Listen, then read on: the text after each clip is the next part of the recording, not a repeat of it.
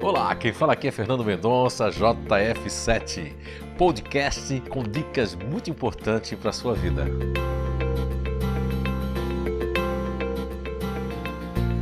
Olá, estamos de volta com mais um episódio ainda da série Conflitos Internos e Pontos de Vistas. E vamos falar hoje da base natural da inteligência racional. E vamos começar com o GNI futurista racional. Então, entre muitos conflitos internos, nós vamos destacar que hoje a desistência, né, quando as pessoas, as crianças que fazem parte do futurista racional, eles têm que desistir de alguma coisa que está enfadonha, isso deixa eles muito ruins porque eles já queriam desistir disso e foi uma expectativa que eles criaram. Então eles criam expectativas que vai dar tudo certo, jogam um chantilly em cima de situações ou mesmo de projetos e aquilo começa a ficar ruim, enfadonho, as pessoas não dão feedback, o pai ou a mãe não dá feedback e aquilo deixa os futuristas racionais muito irritados e aí eles podem descontar na família ou em alguém da intimidade.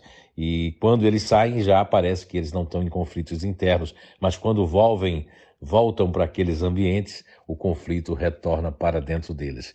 Então é isso. Vamos agora falar mais de um grupo natural de inteligência, falando agora do grupo distante. Então, as crianças, as pessoas que fazem parte do grupo natural distante, eles entram em conflitos internos por não conseguirem se isolar, ou seja, o isolamento dentro de casa ou o isolamento uh, no ambiente de trabalho ou nos estudos.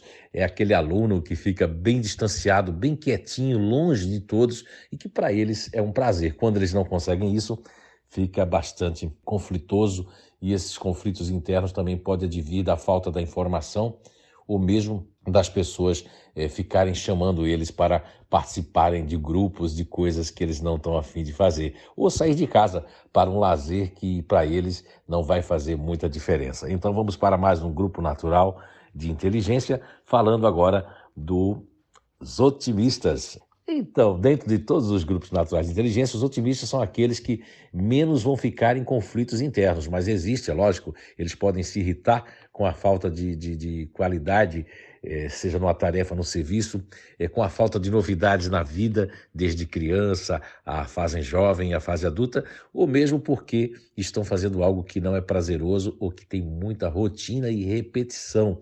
Então isso pode gerar um conflito interno, mas são pessoas que esse conflito vai durar no máximo alguns minutos, algumas horas e não passa disso.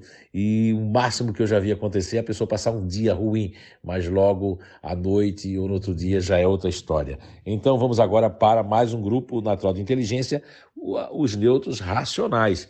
Então as pessoas e as crianças que fazem parte do neutro racional, eles têm ali inconscientemente é a questão do alto melindre, né? Porque quando eles não têm o tempo deles livre da liberdade que eles precisam, eles começam a ficar usando o emocional em segundo plano, o que deixa os neutros racionais é, sensíveis, que não faz parte deles, porque nasceram para ter uma certa frieza e uma certa sensibilidade quando for nas coisas positivas. Então, quando os neutros racionais eles estão em um conflito muito grande interno por falta de liberdade ou de estar fazendo algo que não gostariam de estar fazendo, então eles podem e também eles tem um outro conflito interno, é que eles estão percebendo que estão no, no ego futurista, que isso faz parte do nível 2, e eles estão se iludindo com coisas, apostando em coisas que são furadas, mas aí o, o racional, eh, o neutro racional não percebe isso. Isso pode acontecer em relacionamentos, pode acontecer em tarefas do profissionais ou mesmo no dia a dia.